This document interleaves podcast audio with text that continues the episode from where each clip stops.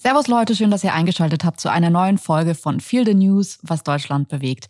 Wir sprechen hier jede Woche ähnlich wie am Abendbrottisch über Themen, über die alle sprechen, die einen emotional aufwühlen, die bewegen.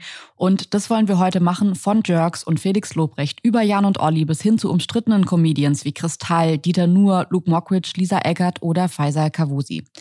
Gibt es gute oder schlechte deutsche Comedy oder ist es am Ende einfach Geschmackssache? Wir wollen heute darüber sprechen, ob deutsche Comedy toxisch ist und wie wir uns zu einigen Inhalten verhalten. Der Anlass ist einerseits beginnt die Tour von Luke Mockridge diese Woche und die von Faisal Kavusi geht weiter. Gleichzeitig läuft die letzte Staffel Jerks an und im Internet wird die Büttenrede von Marie-Agnes Strack-Zimmermann gefeiert, die beim Karneval richtig hart den anwesenden Friedrich Merz geroastet hat. Wir wollen uns heute mit deutscher Comedy auseinandersetzen, diese alte, bisschen merkwürdige Frage stellen, was darf Satire? Muss man jetzt zum Lachen in den Keller gehen und wann bleibt uns das Lachen im Halse stecken?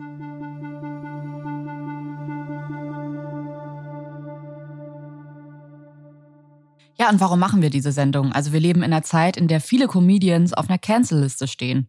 Heute wollen wir uns fragen, welche Gefühle wir zu einzelnen Akteuren in der deutschen Comedy-Szene haben und ob es vertretbar ist, sich Karten für die Tour von umstrittenen Comedians zu kaufen. Wir fragen uns, ob man Humor bewerten sollte und ob Humor natürlich auch Grenzen hat. Ja, Sascha, ich freue mich total, bei dem Thema mit dir zu diskutieren, auch weil ich mir echt nicht sicher bin. Ich habe einen inneren Konflikt, weil ich auf der einen Seite Satire als ein Feld empfindet, dem keine Grenzen gesetzt werden dürfen. Ich finde es immer schwierig, wenn man vorher schon sagt, ja, Witz, Witze okay, aber bis, bitte nur bis zu diesem Punkt. Auf der anderen Seite, wenn Leute dann diesen Punkt, den man jetzt irgendwie für sich skizziert, überschreiten, dann merke ich, dass ich wütend werde, dass ich es schrecklich finde, dass ich sauer bin, enttäuscht bin und mir denke, warum? Warum ist es nötig, solche Witze zu machen?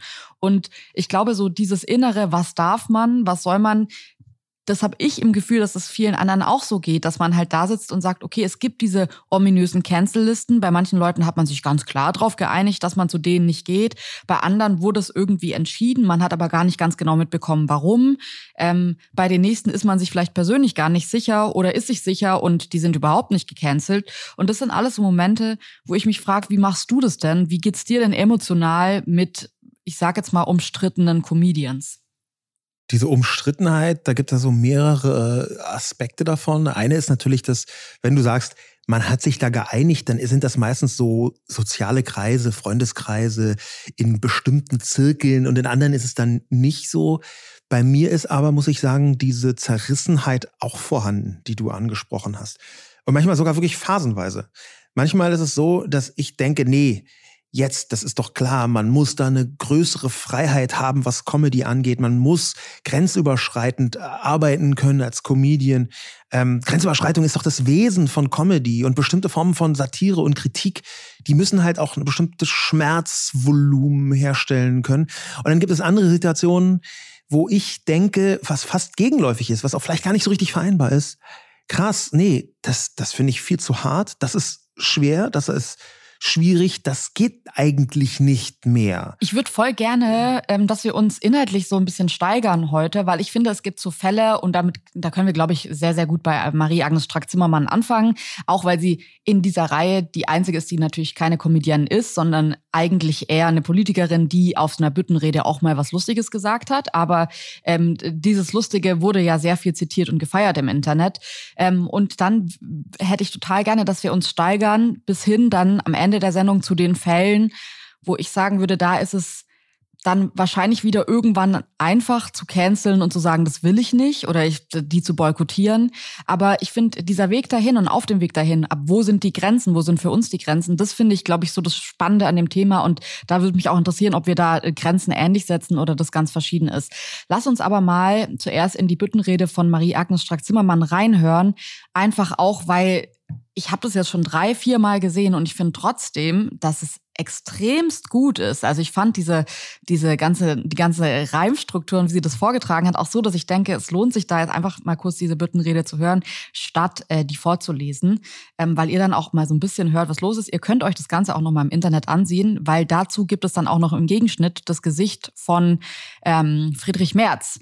Und das hat schon einen Unterhaltungsfaktor, würde ich sagen. Ähm, hören wir mal rein. Von Bayern schnell ins Sauerland, zum Flugzwerg aus dem Mittelstand. Den wollte zweimal keiner haben, weil er nur schwerlich zu ertragen. Noch so ein alter weißer Mann, der glaubt, dass er es besser kann. Die Sitten, so moniert er voller Trauer, sind nicht mehr wie bei Adenauer. Nach außen bürgerlicher Schein, im Herzen aber voll gemein. Wer vor Krieg geflohen ist, verhöhnt er als Sozialtourist. Heißt ein Junge Ali und nicht Sascha, beschimpft er ihn als Grundschulpascha. Und alle Klimaaktivisten sind für ihn nur noch Terroristen. Doch treibt's ein Nazi-Prinz zu wild, dann wird der Flugzwerg plötzlich mild. Beherzt er auf die Schwachen drischt, weil er so gern im Trüben fischt, Grad die, die christlich selbst sich wähnen, sollten sich für ihn was schämen. wow. Ja, das, was hast du zuerst gedacht, als du das gehört und gesehen hast? Ähm, ich finde, daran merkt man total gut, warum Comedy und Satire so wichtig ist.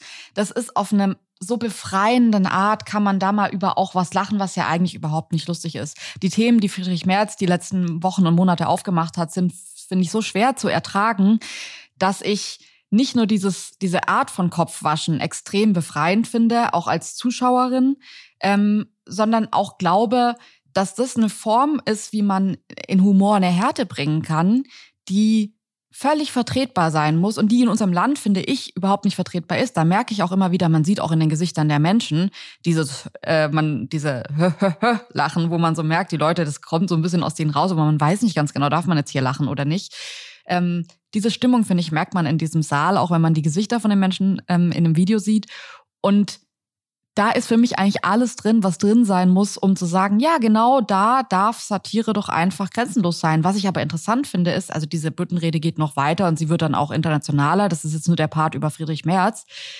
Marie-Agnes Strack-Zimmermann umschreibt dann irgendwie äh, Wladimir Putin als den Wodka-Zwerg. Also die, diese ganze Rede ist aufgebaut in alle Männer sind Zwerge und dann gibt's den Zwerg und den Zwerg und den Zwerg.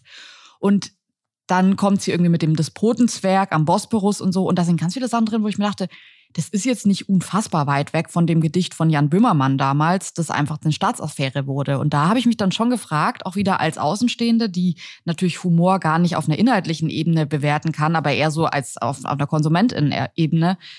Wo ist da der große Unterschied? Ist, führt das jetzt auch zu einer Staatsaffäre oder ist es da okay, weil es eine Büttenrede ist oder weil es von einer Politikerin ist? Also ich finde es ich find's undurchsichtig. Ich finde die Rede auch sehr interessant. Äh, vor allem habe ich einen merkwürdigen Effekt bei mir selber beobachtet, als ich die zuerst gehört habe. Also diesen Anteil, das ist auch der, der natürlich der meistzitierte Anteil in sozialen Medien. Weil ich die äh, zuerst gehört habe, da dachte ich, wow, wow krass, da habe ich mich quasi so überschlagen in, den, in der eigenen Reaktion. Und je häufiger ich die gehört habe, desto weniger lustiger, lustig fand ich die, weil ich merke, die ist hart und die ist straight, aber dieser Effekt, den man ja It's funny because it's true nennt im Amerikanischen, es ist einfach lustig, weil es wahr ist, der nutzt sich relativ schnell ab. Das ist eher deswegen erstaunlich aus meiner Sicht, weil hier A gereimt wird. Ohne Reim wäre das einfach, glaube ich, nur halb so lustig, wenn überhaupt. Zum Zweiten hätte man es gar nicht gedacht, dass eine FDP-Politikerin um die 70 äh, äh, plötzlich Friedrich Merz derartig angeht und zwar auf eine Art, obwohl sie FDP ist, ja schon auch von links. Ne? Ja. Das ist ja, das, das, das, dieses Überraschungsmoment kommt ja, wobei dazu. Wobei es ist, glaube ich, also äh, Friedrich Merz von rechts anzugehen, ist, glaube ich, gerade auch echt schwierig. Ja, das, also. das, kommt ja, das kommt ja auch dadurch. Ähm, aber ich, ich finde es ich find's schon interessant, dass, dass hier für mich eine, eine Qualität entfaltet, die ich nicht häufig sehe. Nämlich, das ist jetzt nicht Classic Comedy, aber das hat eine, eine Härte in der politischen Auseinandersetzung, noch auch eine Präzision, die ich nicht oft sehe. Und es gibt ja so Traditionen in, in Deutschland, äh, die in diese Richtung gehen. Ja? Ähm, ich habe mich das gefragt, äh, ob das eine Art Blaupause ist für also hat Marie-Agnes Strack-Zimmermann da jetzt eine Tradition aufgemacht, dass in Deutschland was anfängt, was man ja vielleicht so in Amerika aus dem äh, White House Correspondence Dinner kennt, und zwar dieser Abend, wo alle oder die meisten wichtigen PolitikerInnen eingeladen werden. Und dann kommt ein Comedian dazu. Das haben schon verschiedenste Comedians gemacht, unter anderem auch Trevor Noah ich wüsste nicht mal, ob ich es empfehlen würde, das anzusehen, weil ich habe es gesehen und das Ding ist schon, wenn man sich nicht gut in amerikanischer Politik auskennt mit so kleinen Müddelchen, was jetzt die einzelnen, einzelnen PolitikerInnen so machen, dann finde ich, ist es A, auf einer sprachlichen Ebene schwierig und B, natürlich inhaltlich sind die Witze erst lustig, wenn du dich da richtig gut auskennst. Ja. Ich finde aber, die, den, was man da sehr gut einschätzen kann, ist dieser Sprech und der ist relativ hart. Also wenn man, wenn man sich, äh, die Witze, die ich noch am ehesten verstanden habe, waren die über Joe Biden und wenn man sich reinzieht, wie Trevor Noah Joe Biden angegriffen hat, der oder Witze über ihn gemacht hat, der ja einfach amerikanischer Präsident ist in einem Land, das sehr, sehr patriotisch ist und irgendwie so dieses, oh, unser Präsident. Das fand ich so cool und so befreiend. Und ich frage mich, ob Marie-Agnes Strack-Zimmermann da was gestartet hat, wo man sagt, ja, aber es ist doch cool, auch so einen Abend oder einen Rahmen zu haben, wo man sagt, hier ist jetzt gerade Safe Space und es dürfen Witze ich will nicht mal sagen, unter die Gürtellinie gemacht werden, weil alles, was sie jetzt gesagt hat, finde ich, ist nicht unter der Gürtellinie, sondern halt funny cause it's true. Ja, wobei es ja eigentlich das Gegenteil von einem Safe Space. Ne? Das ist ja ein, ein Ort, wo man anti-safe, jedenfalls für einzelne Personen ist. Mhm. Es gibt ja in, in Deutschland eine ganze Reihe von Traditionen, die so ganz sphärisch in die Richtung gehen. Also diese, diese Orden wieder den tierischen Ernst und diese ganze Karnevalssituation, die ist ja auch schon immer derb. Ja? Also das, was da Marie-Agnes Strack-Zimmermann so macht und sagt, das sieht man von der Qualität her und auch so ein bisschen von dieser Rotzigkeit auf jedem von diesen Karnevalswagen. Es ist ja so richtig auch Pipi-Kaka-Humor ja. und sehr, sehr harte äh, Urteile, die gesprochen werden. Äh, es gibt den sogenannten Starkbieranstich im Nockerberg, dieses Derblecken, wo genau das schon seit vielen Jahren vorhanden ist. Ähm, in, in Bayern vor allem die, die Frage, die sich daraus ergibt, ist natürlich eine der Qualität und der öffentlichen Wirkung weil es mir häufig in Deutschland, anders als das Correspondence Dinner, so schien, als sei das relativ erstarrt, als seien die Gags schlecht, als hätte die niemand geschrieben, der so ein bisschen professioneller unterwegs ist. Man kann da echt nur selten lachen. Meistens ist es halt so ein rumpeliges Runtermachen mit zwei, drei witzigen Andeutungen, witzig gemeinten, nicht witzigen, witzig gemeinten Andeutungen. Und es kann aber tatsächlich sein. Zu sagen, das ist witzig gemeint. Ja, das ist vielleicht hast du recht.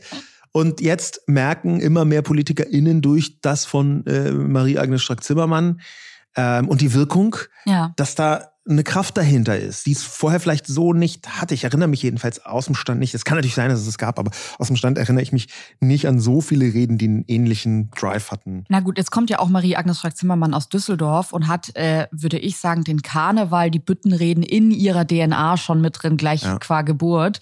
Ähm, das ist dann natürlich die nächste Frage, weil wenn man sich Annalena Baerbock ansieht, die auch da eine Rede mhm. hält, dann versteht man wieder, wo das eigentlich herkommt ja, und, und wie schlecht so, es ja. auch sein kann. Und da würde ich halt schon sagen, okay, vielleicht liegt es auch einfach so, also vielleicht hat Marie Agnes Strack-Zimmermann einfach ihr ganzes Leben auf diesen Moment hingearbeitet, ja, das kann, das dass sie sein. mit genug Macht äh, und genug Ansehen äh, die maximale Zerberstung erreichen kann, weil die Worte sind natürlich super unangenehm. Das sehe ich auch total.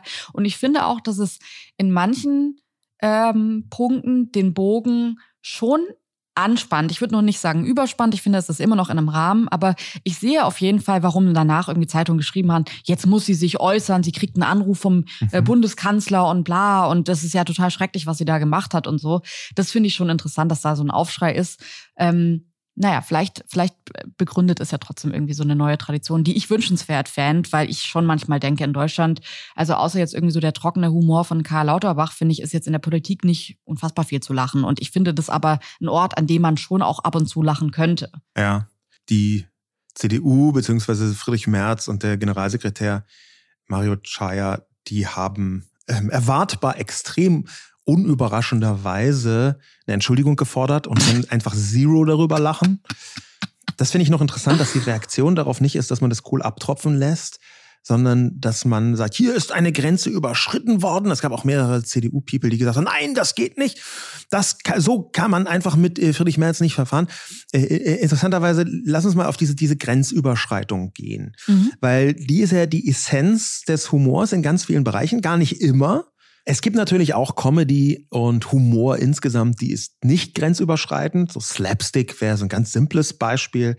Und trotzdem ist das, was eigentlich interessant ist, natürlich die Grenzüberschreitung. Wir haben vorher ja schon darüber kurz gesprochen, dass Jerks die letzte Staffel gerade angefangen hat. Ich habe, wenn ich jetzt mal ganz ehrlich sein soll, so richtig Jerks erst durch dich genießen gelernt, Jule, weil du das in unsere Beziehung mit reingebracht hast. Und ich hatte dem vorher schon meine Chance versucht zu geben und es ganz kurz angeschaut, aber habe es nicht wirklich, habe da nicht reingefunden. Und dann haben wir zusammen so ein paar, ich habe jetzt nicht alle Staffeln gesehen, aber zusammen so, so ein paar von den Folgen gesehen. Und dann habe ich plötzlich Jerks verstanden. Und auch da ist ja die Grenzüberschreitung nicht nur Programm, sondern auf eine aus meiner Sicht ziemlich harte und radikale, aber sehr interessante Weise. Ich frage mich bei Jerks immer, ob das ein gewisser intellektueller Humor ist, weil ich finde, dieses, diese subtilen, unangenehmen Situationen und so, ich verstehe das schon, aber ich finde, das ist halt auch ein sehr spezieller Humor. Und ich, mir geht's bei Jerks so, dass ich denke, ja, ich finde, das ist irgendwie so ein easy Target, darüber zu sprechen, ähm, weil man da ja wirklich einfach sagen kann, die meisten Menschen, zumindest in unserem Umfeld, haben sich darauf geeinigt, dass man Jerks irgendwie gucken kann, dass man das auch lustig finden darf. Das ist, finde ich, und das meinte ich vorhin mit Safe Space, ich habe das Gefühl, Deutsche brauchen einen Safe Space, wo sie wissen, hier ist der Platz, an dem du lachen darfst. Lacherlaubnis. Genau, einen Lach-Safe Space. Mhm. Und äh, ich finde, Jerks ist es auf eine gewisse Weise, weil man halt da gesagt hat, ja, die reden da zwar irgendwie über, was weiß ich, Abtreibung, aber das ist ein, in die, das ist ja eine lustige Sendung, das ist lustig gemeint. Und deswegen ist es okay, wenn da jemand was Lustiges über Abtreibung sagt obwohl das ja eigentlich kein lustiges Thema ist. Und man muss also so ein bisschen für sich lernen. Ähm, das ist irgendwie so der Bereich, der okay ist. Und ich finde bei Jerks, obwohl die teilweise, finde ich, total grenzüberschreitend und derbe sind, ist es halt irgendwie, ähm, es ist eine lustig gemeinte Serie und das haben die Leute so verinnerlicht, dass man sich da vorsetzen kann. Und selbst wenn man sich manchmal denkt, um Gottes Willen, lacht man irgendwie so befreiend raus, weil das eine unangenehme Situation ist, bei der man lachen darf, in Anführungszeichen. Das würde jetzt ja bedeuten, dass es Situationen gibt, in denen man nicht lachen darf. Das glaube ich aber gar nicht. Ich glaube, es geht eher darum, es gibt viele Situationen, in denen man sich noch nicht drauf geeinigt hat zu lachen. Und ich glaube, das ist das Schwierige, ähm, weil ich würde jetzt sagen, wenn wir so mal so diese Liste entlang gehen, dann sind das jetzt Sachen in der während einer Büttenrede bei Jerks, die sind für mich so einfach identifizierbar als Humormomente. Ich finde, es ist auch ein guter Humor, aber das, wobei das jetzt natürlich subjektiv ist. Ich glaube, es gibt auch viele Leute, die sagen, ich schaue Jerks und ich finde es gar nicht lustig, ist nicht mein Humor. Fair enough. Aber wenn man jetzt diese Leiter so weitergeht, dann schraubt es ja schon an oder wird manchmal eben offensichtlicher und subtiler ja, das äh, Unsubtile, das so Fariadim in Jerks mit reinbringt, vor allem für mich. Ich bin mega Fan von dem. Der hat also total auf die Zwölf gehauen. Das ist ja aber gar nicht, wie das toxische Element jetzt aus meiner Sicht funktioniert. Manchmal ist es ja so, das ist so gerade angesprochen, das ganz Subtile, das so unterschwellig anfängt, wo eine gewisse Toxizität vorhanden ist, vorsichtig gesagt. Und manchmal wird halt durch die Comedy auch eine Welthaltung bei den Leuten sichtbar, ob die das jetzt wollen und absichtlich gemacht haben oder nicht. Wo man sagen muss, hier sind Comedians, die zeigen, dass sie eine bestimmte Haltung haben, wo schon eine gewisse Toxik mit drin, drin wohnt. Und ein mhm. Beispiel, was äh, ich beobachtet habe, kommt interessanterweise aus dem Podcast Fest und Flauschig wo Jan Böhmermann und Olli Schulz diese Woche ein kurzes Gespräch führen, was aus meiner Sicht extrem problematisch ist ich bin jetzt, ich will jetzt nicht sagen Hate-Watching, ich gucke es mir aus soziologischen Gründen an. Ich bin jetzt ziemlich begeistert von dem Kanal von Diana zu Löwen. Das kann ich wirklich sehr empfehlen bei Instagram. Ich weiß nicht, ob du da drin bist. Ja, natürlich. Junge Gründerin. Alter Hut, alter Hut für mich, für, für so einen Influencer wie mich. Ja, und ich finde es total spannend, dass nicht nur neue Sachen auf die Hate-Watch-Liste dazukommen, sondern auch alte Sachen ähm, wieder runterrutschen. Also ich habe einige, die will ich jetzt gar nicht mehr erwähnen, weil die es quasi geschafft haben, aus der Social-Media-Existenz wieder zurück ins normale Leben zu finden. Wo man dann denkt, die Posts werden immer vernünftiger, mhm. es werden weniger die, die, die Gitti-Nails gezeigt, die Präsentationen werden weniger. Also ich habe auch so, ich habe auch schon so, so Rehabilitierungstendenzen festgestellt. Ja. Also was, hey Leute, ich bin jetzt raus aus Social Media. Auch das immer, finde ich, so ganz positive Momente, wo, wo man dann denkt, ah guck mal, es geht nicht immer nur rein in Gulli, sondern man kommt auch raus aus der Scheiße gab so, war das Insta-Model, irgendjemand, den habe ich auch ich verfolgt und dachte immer, das ist ja eine sympathische Person. Auf einmal war die weg. Und weißt du, was passiert ist? Die hat einfach angefangen, normales Leben zu finden. Die hat einfach einen Partner gefunden, geheiratet, Kinder gekriegt und die Scheiße nachgelassen. Und dann ist natürlich immer der Turning Point. Wenn du Kinder, Familie, alles gegründet hast, machst du dann weiter oder nichts? Ich glaube, das ist der große Punkt, wo viele, wo sich die Spreu vom Weizen trennt. Also Jan und Olli fangen hier, und das finde ich halt echt problematisch, an, ähm, zu bewerten. Hate-Watching, das fängt natürlich mit Diana zu Löwen an. Und das ist immer für mich so ein Alert, wenn man über Diana zu Löwen abwertend spricht, dann ist halt immer so eine Art von Frauenfeindlichkeit, die da mitschwingt. Und die wächst sich dann auch noch richtig aus. Weil sie im Prinzip sagen, das Narrativ, was da drunter steht, ist, wenn Frauen sich exponieren in sozialen Medien, dann ist das Gully, dann ist das nach ihrer Meinung nach schlecht wenn sie das nach, das, das sind ja Leute, die, die machen das, weil sie das möchten. Und dann finden sie aber einen Partner und heiraten, kriegen Kinder. Ähm, und dann wird das wieder normal. Dann können sie sich rehabilitieren. Und dann löschen sie sogar. Und das ist dann das Tollste, dass sie dann irgendwann die Accounts löschen.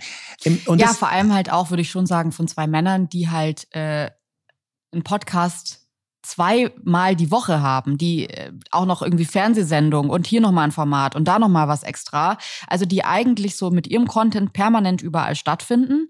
Äh, und das ist aber okay. Und dann aber, wenn irgendwie Frauen sich im Social Media, wo man ja auch sagen muss, es ist halt oft ein Raum, deswegen ist da auch so ein Frauenüberschuss, äh, weil der im Fernsehen beispielsweise nicht ist, weil da noch Leute am Drücker sitzen, die sagen, ja, nee, du aber leider nicht so mit deinem Content, du bist zu laut oder zu, zu nervig.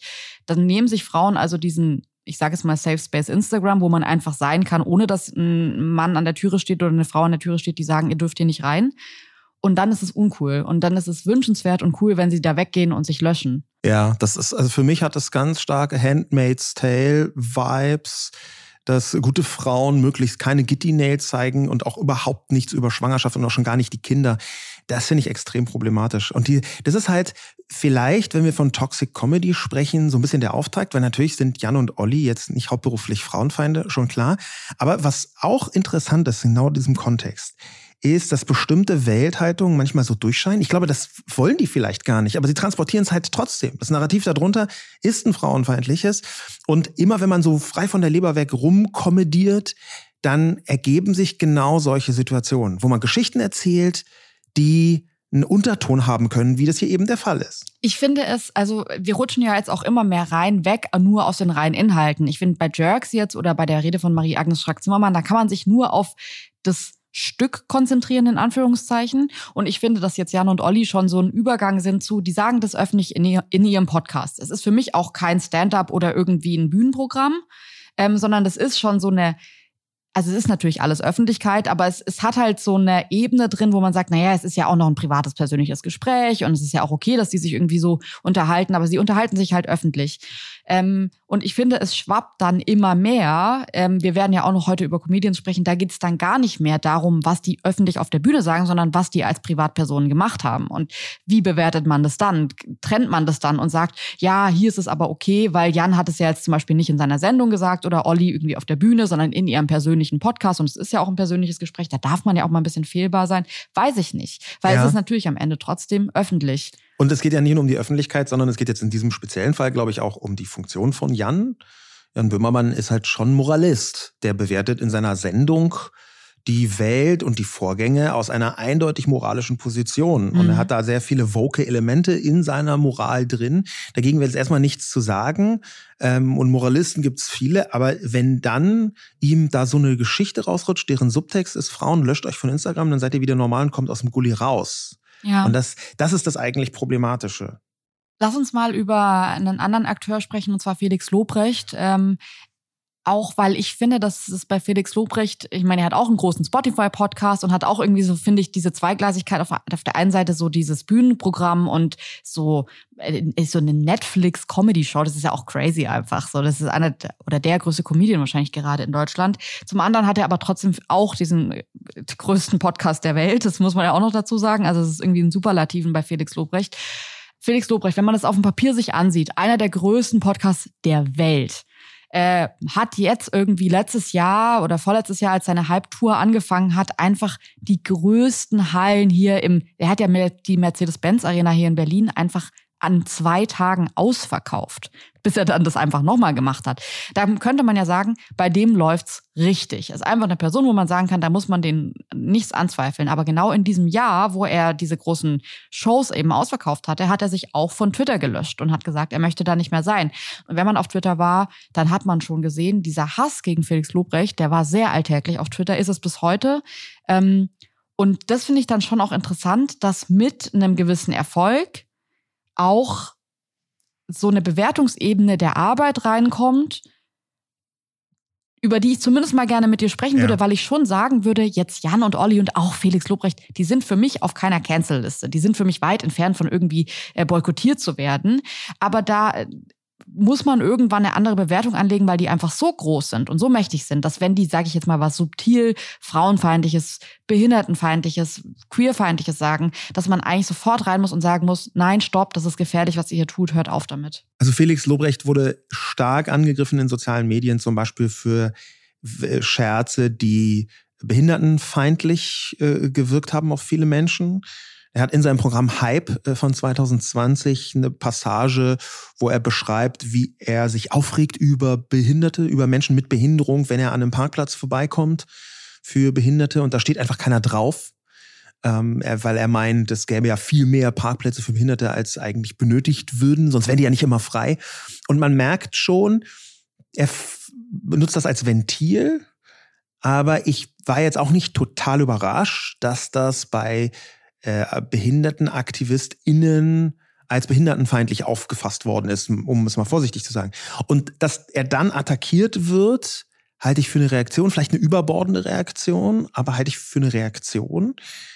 Ähm, und gleichzeitig sehen wir ja auch, dass wenn Grenzüberschreitungen stattfinden mit einer großen Reichweite von großen Leuten, wie du es gerade beschrieben hast, dann gelten ein bisschen andere Gesetze und dann wird auf einmal in einer Weise sehr heftig und radikal reagiert, die zum Beispiel bei Lobrecht dazu geführt haben, dass er ey, ist mir, ich kann das nicht mehr, ich lösche jetzt alles von Twitter jedenfalls.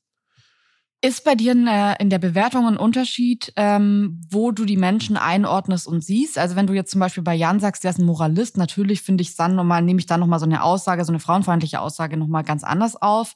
Oder jetzt bei einem Felix Lobrecht, der so groß ist, so mächtig ist, muss man, glaubst du, dass man da einen anderen Maßstab ansetzen muss, als jetzt an Comedians, die vielleicht irgendwie so gerade starten und sich ausprobieren und auch vielleicht Humor irgendwie ein bisschen ausreizen und ausprobieren? Ist das was, was man ab Tag eins verstanden haben muss oder, oder verinnerlicht haben muss oder ähm, eher was, was man, was sich entwickeln muss? Ich glaube, das ganz Spezifische an so deutschem Humor und warum der auch zu einer Toxik neigen kann, das wäre jetzt jedenfalls meine These, ist, dass wir uns in diesem Land in verschiedenen Bereichen schon geeinigt haben, dass man bestimmte Sachen nicht sagt. Und mit wir geeinigt haben, meine ich, es gibt so einen gesellschaftlichen Konsens. Der ist immer wieder in Frage gestellt worden, der ist auch immer wieder durchbrochen worden. Ähm, aber dieses darüber spricht man nicht, das sagt man nicht, das ist schon in vielen Bereichen sehr allgegenwärtig in Deutschland. Ich finde es jetzt erstmal so als, als Konvention gar nicht schlimm. Ja, also es geht ja jetzt nicht darum, irgendwie, dass es Gesetze dagegen gibt, was man nicht sagen darf oder doch. Ähm, die, die mag es zwar in bestimmten Bereichen geben, wie jetzt sagen wir Holocaustleugnung oder so, aber es geht ja eigentlich schon darum, Konventionen zu durchbrechen und ag aggressiv zu durchbrechen. Und da ist, glaube ich, die Toxik deswegen so nah dran, weil manchmal Anstand und Konvention relativ nah beieinander ist. Nein, ich würde auch sagen, was es, finde ich, für mich so schwierig greifbar macht, ist, dass es halt auch viel um Moral geht. Also so, wie sieht man selbst, wo hat man selbst seine Grenzen für das, was irgendwie lustig ist oder nicht lustig ist, gesetzt. Und ich finde, man kann eben nicht sagen, oh, man macht jetzt eine Checkliste und wenn der Witz beispielsweise menschenverachtend ist, dann überschreitet er eine Grenze. Weil es gibt Witze, ja. die sind auf Kosten von anderen Menschen, wo man sagen könnte, okay, das äh, erfüllt jetzt wahrscheinlich schon das Kriterium Menschenverachtung.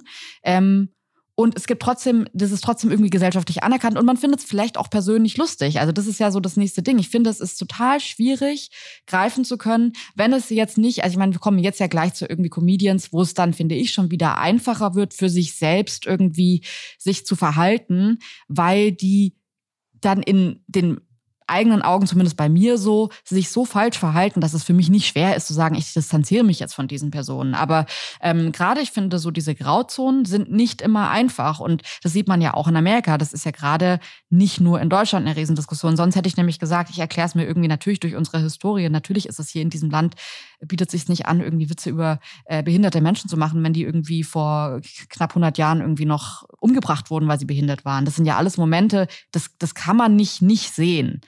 Aber auf der anderen Seite werden diese Diskussionen ja auch in anderen Ländern geführt, die nicht so eine Geschichte haben, wie beispielsweise Amerika. Definitiv. Das ist eines der großen Themen, glaube ich, im Moment, was äh, eine Vielzahl von Gründen hat, was man da, was man sagen darf, was man nicht sagen darf. Und ich glaube, es hängt auch damit zusammen, dass mit sozialen Medien ein Kanal entstanden ist, wo eben alle mitreden können. Das bedeutet bestimmte Regeln für das, was veröffentlicht wird, nicht veröffentlicht wird. Die, da gab es früher Redaktionen, die darüber entschieden haben, Leitlinien von Redaktionen. Ähm, das war sehr viel kontrollierter, was ver veröffentlicht worden ist und was nicht. Und das gilt so erstmal nicht mehr. Du kannst inzwischen faktisch alles veröffentlichen im äh, Internet. Und ich glaube, das ist einer der ganz zentralen Gründe, warum die Diskussion inzwischen so groß ist. Weil es jetzt nicht mehr nur darum geht, was kann man theoretisch sagen, sondern jetzt geht es darum, ja. was kann man ganz praktisch genau jetzt hier sagen und was kann man ganz praktisch genau jetzt hier mit einem Retweet auch noch weiter verbreiten. Ja, stimmt, hast du recht. Klar, das, das ist nochmal ein Element, das dazukommt, das wahrscheinlich auch vor 50 Jahren einfach oder 30 Jahren jetzt noch nicht so ein großes Thema war. Lass uns mal starten in ähm, die Ecke, die finde ich die inhaltlich schwierigste Ecke ist. Und zwar ähm, haben wir da jetzt irgendwie so Charaktere wie Kristall, Dieter Nuhr, Lisa Eckert, Faisal Kavusi oder auch Luke Mockridge. Ich finde es schwierig, über diese Gruppe so als ganze Gruppe der in Anführungszeichen umstrittenen Comedians zu sprechen, weil jede Person für sich ja für ähm, anders umstritten ist. Ja. Anders umstritten ist und anders in diese Ecke gekommen ist, muss man ja auch sagen. Also ja. ähm, von Luke Mockridge zum Beispiel habe ich noch keinen, noch kein Comedy-Programm, heißt nicht, dass es das nicht gibt, aber ich habe es noch nicht gesehen, ein Comedy-Programm, das inhaltlich umstritten war. Aber natürlich werden ihm Dinge vorgeworfen, ähm, die so schlimm sind, dass man sich denkt, na ja, ähm, wenn das stimmt, was ihm da vorgeworfen wird, dann kann man schon verstehen, wie er sich in die Ecke auch ganz ohne unkorrektes Comedy-Programm äh, manövriert hat. Dann haben wir aber auch so Leute wie Faisal Kavusi, der gerade irgendwie wieder auf Tour geht und äh, das Tourplakat ist einfach eine Persiflage von der George Floyd-Situation, ähm, in dem äh, ein Mensch von der Polizei umgebracht wird, eine schwarze Person. Und das ist halt, das sind alles so Momente, wo ich mir denke, weiß ich nicht, ob man da so unter dem großen, unter der großen Überschrift umschrittene Comedians drüber sprechen kann, weil das für mich so so viele Facetten von Shittiness sind ja. und, und, Beschissenheit sind, ja. dass man wahrscheinlich über die einzelnen Charaktere sprechen muss. Ich würde sogar Beschissenheit vielleicht nicht so sagen, denn natürlich gibt es einzelne Elemente, die da ganz schlimm und problematisch sind. Ähm, aber ich glaube, dieser, dieser ganze Bereich verdient es trotzdem, ähm, präziser betrachtet zu werden, aus einem Grund, dass diese einzelnen Leute ähm, sehr unterschiedlich umstritten sind. Mhm. Ich würde zum Beispiel sagen, Dieter Nuhr ja, Dieter Nuhr, ich habe das ein bisschen verfolgt, ich habe ein paar Mal mit ihm persönlich gesprochen, ähm, auch respektvoll würde ich jetzt mal sagen. Es ist jetzt nicht so, dass wir uns da gegenseitig vom Hals gefallen sind, auch wenn klar war, wir sind jetzt an unterschiedlichen Enden des politischen Spektrums eher unterwegs. Ähm, aber hm, bei Dieter Nuhr kann ich zumindest sphärisch erahnen, ähm, dass er ein, nicht meine politische Haltung, aber eine politische Haltung verfolgt, die für ihn ganz schlüssig macht, warum er teilweise sehr giftige Witze macht, Gender-Witze, die er in Ordnung findet und andere Bereiche nicht überschreitet. Das ist nämlich auch ein interessanter Punkt. Dieter Nuhr hat sehr deutlich gesagt, das N-Wort verwendet er nicht, beziehungsweise nicht mehr. Mhm. Und das ist ja was, wo man, also als ich es gelesen habe, und ich unterstelle jetzt mal, dass der das sehr klar so formuliert, ähm, das hätte ich jetzt so nicht gedacht. Und gleichzeitig macht er dann auf eine Art Greta-Witze, wo natürlich erwartbar dann auch die Leute komplett steil gehen. Mhm. die so mit einer, wiederum mit einer Frauenfeindlichkeit aufgeladen sind. Auch so einer kleinen Mädchenherablassung, diese kleine, kleine Mädchen, ähm, die bei Dieter Nuhr auch dabei ist. Da würde ich schon sagen, ähm, Dieter Nuhr ist etwas eine Art 20. Jahrhundert Old White Man Konzentrat. Und trotzdem sehe ich in seiner Funktion, in seiner, in seiner Form von Comedy, ähm, jetzt nicht nur Schlechtes. Ne? Das, das, äh, deswegen, ich würde es halt nicht, nicht so global machen. Ich sehe ganz viele Punkte, wo ich sage, oh krass, ist überhaupt nicht meine Sache, finde ich extrem problematisch, finde ich herablassend. Ähm, und, und trotzdem sehe ich bei Dieter nur, dass er eine Funktion erfüllt, ohne dass ich jetzt unbedingt auf eine Show von ihm gehen würde.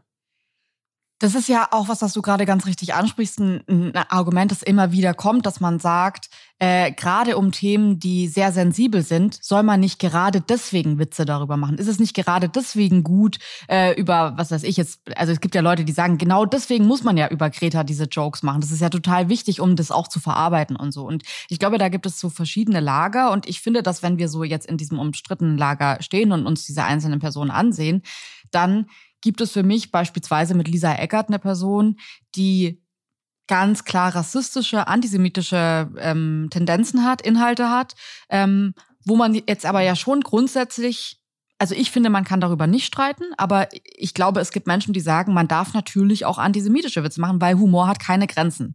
Und das empfinde ich persönlich nicht so. Ich empfinde, Humor hat da eine ganz, ganz klare Grenze, vor allem wenn man jetzt irgendwie, ich meine, gut, sie kommt aus Österreich, aber auch so, wenn man jetzt aus dem deutschsprachigen Raum kommt, finde ich, ist das zum Beispiel eine Grenze, die sich ganz natürlich anbietet und von der ich auch nicht glaube, dass man die zufällig überschreitet, sondern wenn man in unserem ähm, in unserer Gegend sozialisiert ist, in Deutschland, im deutschsprachigen Raum, dann macht man solche Witze nicht aus Versehen, sondern man macht die mit Absicht. Ja, und diese Absicht, die bei Lisa Eckert ist, das ist vielleicht auch nochmal spannend. Ähm, diese Absicht, die von ihr erklärt worden ist, ist, das zu dechiffrieren. Also sie wiederholt antisemitische Stereotype und auch rassistische Stereotype und meint dazu, sie hat sich ein paar Mal versucht zu erklären oder das zumindest angedeutet, meint dazu, dass sie auf diese Weise solche Vorurteile im Publikum ähm, aufs Korn nehmen würde oder in der Öffentlichkeit. Aber ab einem bestimmten Punkt, finde ich, ist die Metaebene keine Entschuldigung mehr. Vor allem, weil Humor schon immer auch eine abwertende Funktion hat. Ähm, Verächtlichkeit hat immer, also äh, Humor hat manchmal einfach Elemente der Verächtlichkeit und diese Form von Verächtlichkeit, die wird schon immer auch benutzt, um Menschen abzuwerten.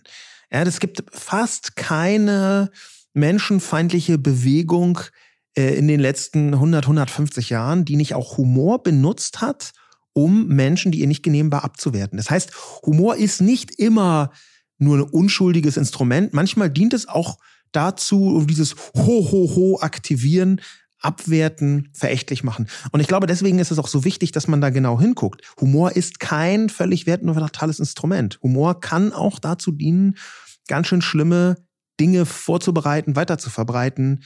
Das, das ist aus meiner Sicht ziemlich eindeutig.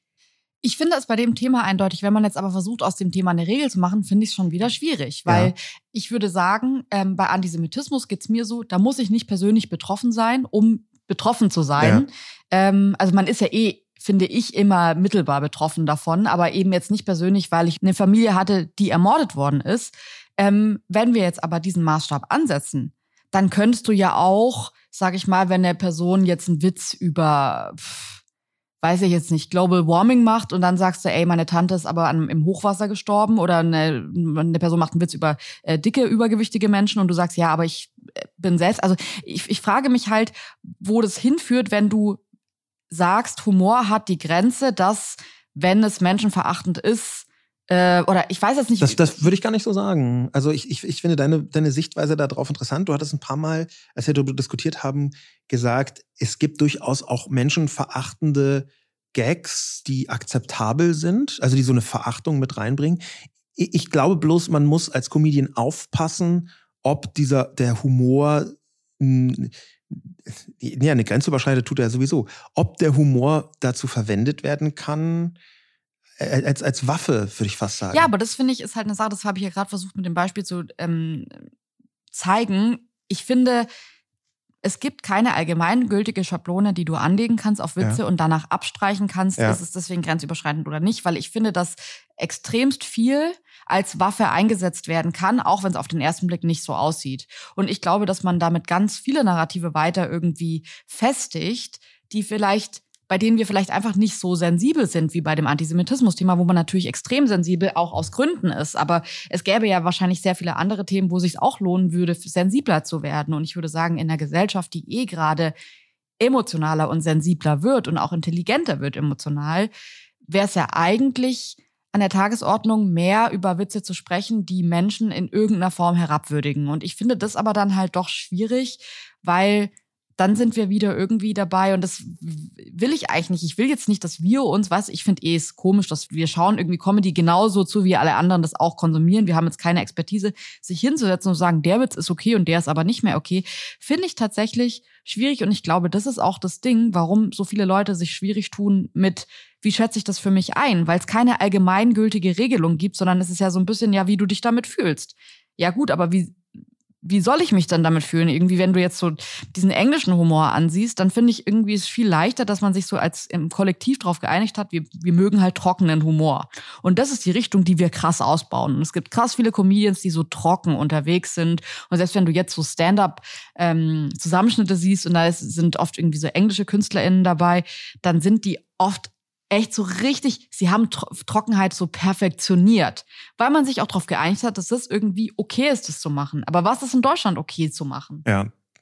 Das, vielleicht muss man von der anderen Seite ausgehen und zu sagen, was ist denn eindeutig nicht okay? Und da sehe ich sowas wie Elisa Eckert gesagt hat, einfach Ja. Antisemitismen auf der Bühne, ähm, rassistische Äußerungen auf der Bühne, e- egal warum und wie, ist es am Ende doch Antisemitismus und Rassismus. Oder was, was Faisal Kavusi gemacht hat, ähm, der ähm, äh, Mozi Mabuse äh, rassistisch beleidigt hat. In einer Weise, von der ich sagen würde, das, das reicht bei mir, bei mir so ein, ein Gag in dieser Ebene reicht, um zu sagen, nein, ich möchte nichts mehr damit zu tun haben. Ich möchte es nicht sehen. Ich brauche diese Person einfach nicht in meiner Medienrezeption. Das dachte ich mir ehrlich gesagt äh, bei der ganzen Diskussion um Luke Mockridge, ähm, weil ich da immer dachte, die Leute versteifen sich so drauf, ob das, was ihm vorgeworfen wird, tatsächlich passiert ist oder nicht. Ich finde aber der Weg dahin, was er davor alles ja auch nicht beschreitet, was irgendwie doof lief, in Anführungszeichen, ähm, sind noch keine justiziablen Dinge null, aber finde ich, sind halt so bezeichnend für eine Person, dass ich es relativ leicht fand, jetzt nicht, also ich war davor auch, muss ich ehrlich sagen, kein Luke Mockridge Ultra und hatte nicht diesen inneren Konflikt, den vielleicht manche haben, dass sie gesagt haben, ey, ich bin immer gerne auf die Shows gegangen und jetzt stehen irgendwie solche Vorwürfe im Raum und ich weiß nicht, wie ich mich verhalten soll. Deswegen ist es für mich jetzt gerade einfacher, darauf zu antworten. Aber für mich war klar, natürlich würde ich jetzt in Zukunft nicht mehr auf die Show gehen von ihm, unabhängig von dem, äh, was ihm da gerade tatsächlich noch gerichtlich vorgeworfen wird oder nicht, weil ich den Weg dahin einfach schon nicht gut finde und es nicht mag, wenn, wenn Leute so miteinander umgehen. Das ist aber dann so eine grundsätzliche Frage. Ich bin auch nicht so persönlich betroffen. Also ich frage mich schon, ob es Leute gibt, vielleicht auch Leute, die uns hier zuhören, die sagen, ja, ich habe mir aber trotzdem Tickets für die Show gekauft von ihm jetzt für die Tour.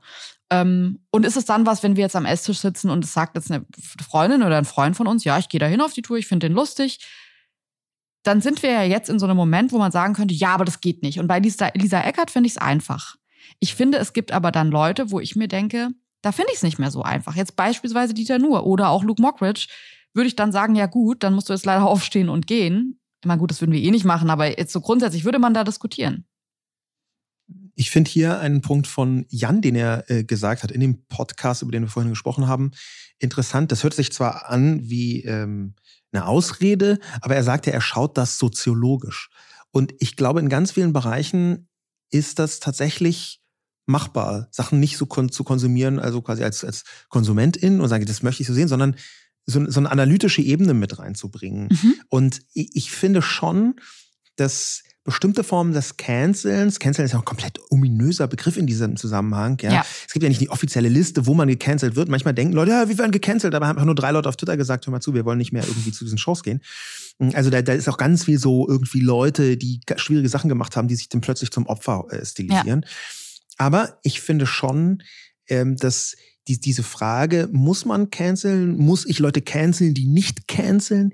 Dass das eine Ebene erreicht, die bei Comedy, glaube ich, in vielen Bereichen zu stark ist. Mhm. Ähm, wenn jemand auf also von, von den Leuten hier ähm, mit am schlimmsten finde ich Lisa Eckert, die interessanterweise aber auch dann in der Show von Dieter Nur auftritt. Ne? Also es ist ja dann nicht mehr so einfach. Stell dir vor, du gehst zu einer Dieter ähm, Nur Show und sagst, da ist meine Grenze. Bei Lisa Eckert, Ja. da würde ich nicht hingehen. Und dann kommt Li- Lisa Eckert als Ja. trojanisches Pferd in die Dieter Nur Das ist, ja gar nicht so trojanisches Pferd, sondern ist auch absichtlich eingeladen, genau wegen dieser Cancelung. Aber dann äh, äh, nehmen wir einfach diese beiden Personen, Lisa Eckert und Faisal Kavusi. Ähm, würde ich Leute canceln, die die nicht canceln? Mhm.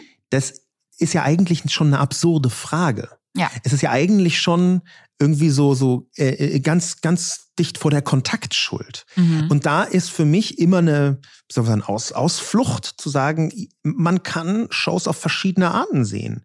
Es ist ja nicht so, dass man irgendwo hingeht, dass man das dann automatisch unterstützt, wobei man natürlich gerade dieses, dieses Finanzielle, das darf man nicht ganz außer Acht lassen. Ähm, aber ich kann zu Shows gehen, wo ich sagen würde, ähm, ich finde ganz viele Sachen schwierig oder problematisch, ich möchte es mir aber trotzdem anschauen. Weiß ich, um ehrlich zu sein, weiß ich das nicht. Ich finde nämlich, wenn wir jetzt so über das jährliche äh, Dschungelcamp gucken sprechen und dann Leute sagen, ja, ich schaue das nur ironisch, da denke ich mir immer so, weiß ich nicht, ob das irgendwie, ob man das wirklich ironisch gucken kann. Also ja, also ich, ich verstehe schon das Vorhaben, ir- ironisch Sachen zu gucken und ich gucke auch manche Sachen ironisch. Das, ich verstehe das schon, woher das kommt, diese Erklärung auch. Aber ob man sich dann davon freimachen kann, trotzdem Teil des Publikums zu sein, weil das ist ja immer Ja. auch so eine Abgrenzung. Ich bin nicht wirklich das Publikum. Ich bin der, der ironische Teil des Publikums. Ich, ich bin nur in so einer Metaebene dabei. Nicht wie ihr. So, genau. ist Ja. gut, aber du hast trotzdem Ja. für das Ticket gezahlt. Du sitzt trotzdem da und wenn man so im Gegenschnitt dann ins Publikum reinfilmt, wird man auch dein Gesicht sehen und du bist Teil der Person, die die Halle für eine Person, die vielleicht umstritten ist, voll machen. Und da dann zu sagen, ja, ich mache aber nur mittelbar die Halle mit meinem Fleischkörper voll, weil mental bin ich eigentlich gar nicht richtig anwesend, Ja. weiß ich nicht, ob das jetzt so eine Ich- geile Ich, Erklärung ist. oh ja, aber ich würde schon sagen, nee, das ist natürlich, das hast du gerade sehr schön dechiffriert als kompletten Quatsch. Das stimmt schon. Aber es geht nicht darum, dass man sagt, ich bin eigentlich gar nicht da, sondern ich bin auf eine andere Art da. Und das, da kann, dem kann ich, dem kann ich was abgewinnen. Und ich Ja. kann ihm auch deswegen was abgewinnen, weil es da so eine direkte Brücke gibt zu den gängigen Humortheorien. Mhm. Weil wenn man über Comedy spricht, über Lachen, und über Grenzüberschreitung, darüber, was ist toxisch, was ist noch nicht toxisch, wo ist auch vielleicht das, gibt es ein gutes toxisch Mhm. oder gibt es ein schlechtes toxisch oder ist es alles immer schlecht? Wenn man dann über Humortheorien spricht, worüber kann man lachen, worüber darf man lachen, dann findet man bei den drei großen alten Humortheorien, es gibt so drei, die immer wieder zitiert werden, eigentlich gibt es 529, aber in, in drei große Bereiche äh, kann man die mehr oder weniger alle einsortieren. Dann gibt es da eine tiefere Erkenntnis da drin, warum und wie Menschen lachen. Und zwar gibt es, die ist schon ziemlich alt, von Aristoteles, die Überlegenheitstheorie. Das bedeutet, man lacht, wenn man sich für den Moment überlegen fühlt. Also Das über, man lacht über andere. man lacht über andere. Das erschlägt natürlich nicht allen Humor, aber Mhm. Schadenfreude kann so ganz gut Ja. äh, äh, erklärt werden. Und ein Teil von dem, was wir hier als toxisch betrachtet haben, ist natürlich auch ganz schlichtes Überlegenheitsgefühl. Mhm. Man macht jemanden nieder und dann fühlt sich das Publikum überlegen. Ja. Ja, und das ist also das ist eine sehr alte Theorie, ebenfalls sehr alt, äh, von, von Cicero, ähm, ist die Inkongruenztheorie. Man lacht, wenn sich ein überraschender Sichtwechsel ergibt, dieses Überraschungselement. Mhm. Wenn man plötzlich Sachen von der anderen Seite sieht. Das fand ich, mir ist da so ein, ich habe so einen Comedian gesehen und ich fand das so interessant, ähm, weil ich dachte, ich bin gerade Zeugin des ersten, den ich, also ich habe schon viele politisch nicht korrekte Witze aus Amerika gesehen, aber ich finde so unter jungen Comedians, die haben ein anderes Level und da war so ein Junger, der, wo ich mir dachte, oh Gott, jetzt sehe ich hier gleich, was es total schrecklich ist und zwar meinte er, ich gehe nie zu Frauen als Therapeutin und ich gehe nie zu schwarzen Personen als Therapeutin. Und ich dachte mir so, Alter, was ist das für ein Shit? Wo endet dieser Gag? Wo endet dieser Gag? Und dann sagt er plötzlich, ja, weil ich bin halt ein weißer Mann. So, was soll ich, was soll ich in der Therapie sagen, was mir Schlimmes passiert ist, wenn ich gegenüber einer schwarzen Person oder einer Frau sitze? So, das kann nie schlimmer sein, als das, was die Person erleben. Ja. Und er hat aber so eine lange Pause gelassen zwischen diesen, ähm, Ja. äh, zwischen dieser Auflösung und man ist so befreit, dass das nochmal in wirklich so kurz vor Autobahnausfahrt in die Absolut. andere Richtung Perfektes abbiegt. Beispiel genau dafür. Du denkst, um Gottes Willen, du wirst halt so misleadet, du wirst Ja. in eine Richtung gelangt und dann dreht nein, sich nein, das nein, nein. überraschend. Ähm, Und die dritte Theorie, die, Theorie, die ich noch versprochen habe, ist von Sigmund Freud. Die Entladungstheorie. Das heißt, man lacht, wenn sich psychologische Spannungen und Hemmungen entladen. Mhm. Und gerade bei diesen Spannungen und Hemmungen, aber auch bei dieser Überlegenheitssituation von der ersten Humortheorie, die ich vorher skizziert habe, da sehe ich ganz viele Punkte in den heutigen Debatten, die wir als toxisch dechiffrieren. Mhm. Menschen fühlen sich durch den Wandel der Gesellschaft bedroht, auch wenn sie es faktisch gar nicht sind. Ja? ja? Der Old White Man im ganzen 20. Jahrhundert, quasi der Nabel der Welt, muss plötzlich die Welt und die Sicht auf die Welt teilen mit anderen Menschen. Privilegien schmilzen dahin oder werden benannt, allein schon die Privilegien zu benennen. Das ist ja für manche eine Art Angriff. Ja. Und dann ergeben sich bei denen plötzlich Spannungen und Hemmungen und die entladen, entladen sich plötzlich. Ähm, und das führt dazu, dass diese Leute lachen. Und da mischt sich dann aber auch eine Abwertung hinein. Weil natürlich ist das hinterher Trauern, äh, um jetzt mal Marie-Agnes Strack-Zimmermann zu zitieren, der Adenauer-Ära hinterher trauern und darüber lachen, dass es heute anders ist, das enthält auch eine politische Haltung. Ja. Ich denke mir gerade bei mir stellt sich immer mehr heraus, dass man vielleicht nicht nur die Verantwortung bei den KonsumentInnen sucht, sondern vielleicht auch bei denen, die die Witze machen oder die vermeintlich die Witze machen. Ähm, weil wenn wir so dieses Sprichwort irgendwie so, man, die, die Person geht auch zum Lachen in den Keller, so im Kopf hat, dann würde ich sagen, bei manchen Comedians fände ich es gut, wenn die zum Witze machen in den Keller gehen. Ja. Wenn die sich überlegen, dass schon ein Unterschied ist, ob du als lustige Person einen Witz reißt oder ob du als Comedian einen Witz in der Öffentlichkeit auf einer öffentlichen Bühne machst und ja auch andere mitnimmst in eine Situation, in der sie sich dann entscheiden müssen. Und dann ist, liegt natürlich die Entscheidung bei den Menschen. Lache ich darüber, lache ich nicht darüber, wie verhalte ich mich dazu oder auch nicht. Aber ich finde, es gibt schon Momente, wo man sagen könnte, den Witz kannst du schon machen, aber überleg halt, pick your fights, ob du diesen Witz auf einer großen Bühne machen willst ja. oder ob das was ist, was du persönlich vielleicht lustig findest, was ich auch viel habe. Ich habe ganz viele Witze und ich glaube, das kennt jeder, dass man auch mal irgendwie bei TikTok oder Instagram über Sachen lacht, wo man sich denkt, oh Gott, schäme ich mich gerade. Zum Glück sieht niemand, dass ich darüber gerade lache, weil ich weiß schon, dass es nicht korrekt ist, darüber zu lachen oder nicht cool ist, darüber zu lachen. Aber man hat dann halt so Momente, wo man sich denkt, da bin ich jetzt kalt erwischt worden. Das kenne ich auch. Aber die Frage ist ja dann, poste ich das dann in meiner Insta-Story reposte ich das und sage, hey Leute, darüber muss ich gerade total lachen oder stelle ich mich auf eine Bühne und ähm, mache diesen Joke oder habe ich zu Hause einen Safe Space, finde ich auch nochmal in der Familie, wo man Sachen sagen kann oder auch mit engen Freunden, die, finde ich, auch in einem Safe Space bleiben müssen, wo man sagt, das ist was, worüber man nicht öffentlich lachen ja. sollte. Für mich hast du gerade den Kern skizziert von dieser ganzen Debatte. Und das ist auch vielleicht unser Ausblick, unsere Lösungsansätze für dieses Problem. Denn der Kern der Debatte ist, wir leben in einer Zeit, wo sich Privates und Öffentliches immer stärker vermischt, wo in sozialen Medien auch plötzlich ganz private Kommunikationsmechanismen gigantische Öffentlichkeiten finden können. Ja, da sind die sozialen Medien ganz vorne mit dabei bei dieser Vermischung. Und das ist aber ein Bereich, den man trennen muss, finde ich. Denn Humor ist etwas, wo du über Sachen lachen kannst, aber wenn du über Sachen lachst, in der Öffentlichkeit, dann mhm. kommt zu dem Humor noch eine Botschaft, die du mitsendest. Nämlich, das ist ein Witz, über den ich lache. Ich glaube, es ist ein Unterschied, ja. ob du Humor öffentlich rezipierst und öffentlich machst oder ob du Humor für dich selber rezipierst. Und ich finde, dass natürlich in der privaten Umgebung, wie in allen anderen Bereichen auch, auch beim Humor, andere Grenzen gelten als in der Öffentlichkeit. Ich glaube, in erster Linie handelt es sich abseits dieser Menschenfeindlichkeit um eine Diskussion, dass heute Dinge öffentlich passieren, die früher vielleicht nur privat passiert wären. Und dass im ja, privaten stimmt. Sachen ja. Im Privaten sind einfach andere Sachen erlaubt, ist mehr erlaubt. Mhm. ich ich habe ein, krasses Beispiel, was für mich eindrucksvoll war. Ich habe eine Zeit lang mit äh, zwei Freunden ähm, den Begriff Hitler benutzt, ähm, um Sachen abzuwerten oder einfach so, so rumhitlern, ja. haben wir dann immer gesagt.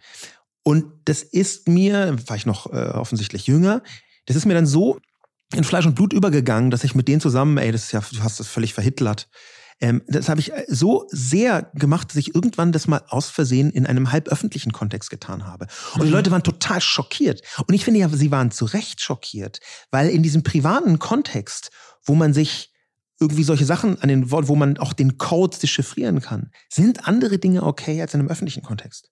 Aber in Zeiten von sozialen Medien ist Humor plötzlich vom Privaten ins ziemlich viel Öffentlichere gekommen. Ja, erstens das, dann finde ich es da auch interessant. Ich denke jetzt gerade so vor allem an die, wenn Leute sagen, zum Beispiel auf Twitter in ihrem Profil stehen haben, ich bin privat hier.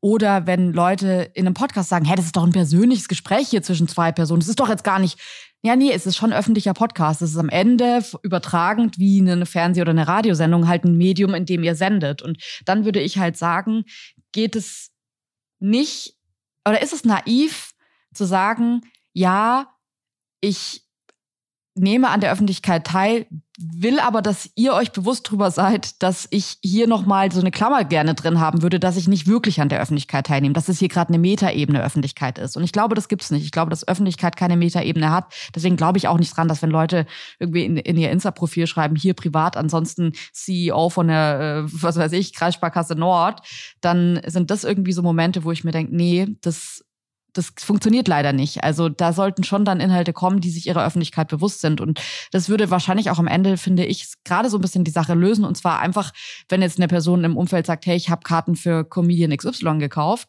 ähm, um dahin zu gehen, dann ist es eine dann ist es eine Haltung, die ich jetzt nicht persönlich hätte, aber die eine andere Person ja haben kann. Es ist ja auch nicht justiziabel zu sagen, hey, äh, du musst jetzt irgendwie ins Gefängnis, weil du die Karten dafür gekauft hast. Es ist aber völlig legitim zu sagen, gut, da musst du dir aber darüber bewusst sein, dass du Teil des Publikums dieses Comedians jetzt bist, wenn du dich wenn du dir Konzertkarten oder Tourkarten davon kaufst. Und ich finde, das ist irgendwie auch ein wertendes Element. Da kann man dann auch irgendwie so drüber sprechen, dass es eben nicht in einer kompletten Abwertung endet und man sagt, um Gottes Willen, canceln. Weil das ist natürlich, finde ich, auch was, das spielt am Ende den falschen Menschen in die Karten rein. Wie oft ich nämlich schon von Menschen gehört habe, dass sie sich gecancelt fühlen, die einfach überhaupt nicht gecancelt sind. Ähm, finde ich es eh schwierig, das die ganze Zeit weiter zu verbreiten und da lieber in den Diskurs zu gehen und zu sagen, ja, all good, aber du musst dir darüber bewusst sein, du bist Teil einer Öffentlichkeit und zwar einer Öffentlichkeit des Publikums eines umstrittenen Künstlers oder Künstlerin, finde ich eigentlich einen, einen, guten, guten Weg. Ja, und für mich enthält dieser Weg auch die Überleitung, um nochmal zu betonen, dass wir in einer Zeit leben, in der Comedy auch wichtig ist. Gerade wenn man diese Spannungen und Hemmungen, die sich entladen von Freud nochmal betrachtet, dann leben wir in einer Zeit, wo ganz viele von den Spannungen und Hemmungen sich erstmal entladen müssen. Und ich sehe schon, dass es wichtig ist, dass Comedy das als Bewältigungsfunktion tut. Also Comedy ist halt auch manchmal einfach Bewältigung. Man lacht dann über Dinge, die man nicht versteht, mit denen man nicht zurechtkommt, wo man sich wundert oder über die man sonst wütend wäre. Mhm. Und wir leben ja auch gleichzeitig in einem Jahrhundert des Aktivismus. Und dieser Aktivismus, der ist eine Reaktion auf Unterdrückung, aber gleichzeitig nimmt es viele Leute mit, ob jetzt zu Recht oder nicht, ist eine zweite Sache, nimmt es viele Leute mit und dann lachen die Leute komplett übers Gendern, weil sie eigentlich irritiert sind und Hemmungen und Spannungen ja. haben und nicht mehr genau wissen, wie komme ich damit zurecht, sich sogar bedroht fühlen, ob jetzt zu Recht oder nicht. Dieses Gefühl fragt ja nicht danach, ist ja. es zu Recht oder nicht. Ja, es und gibt ja diese, diese Floske, die Zeiten sind zu ernst, um keine äh, Witze machen zu dürfen. Genau. Und das empfinde ich auch total so. Das ist äh, ein Teil Befreiung auch. Ja, Leute, das waren unsere Gedanken zu Toxic Comedy. Wo fängt sie an? Gibt sie überhaupt? Wo hört sie auf? Und ähm, wir freuen uns, dass ihr eingeschaltet habt. Hört uns auch gern wieder nächste Woche Donnerstag. Bis dahin, bleibt gesund. Wir freuen uns über Feedback und über Anregungen. Die könnt ihr uns schicken über Instagram und Twitter auf unseren Kanälen. Bis dahin, macht's gut. Ciao, ciao. Ciao.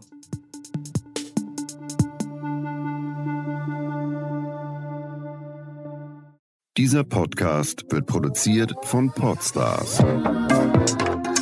bei OMR.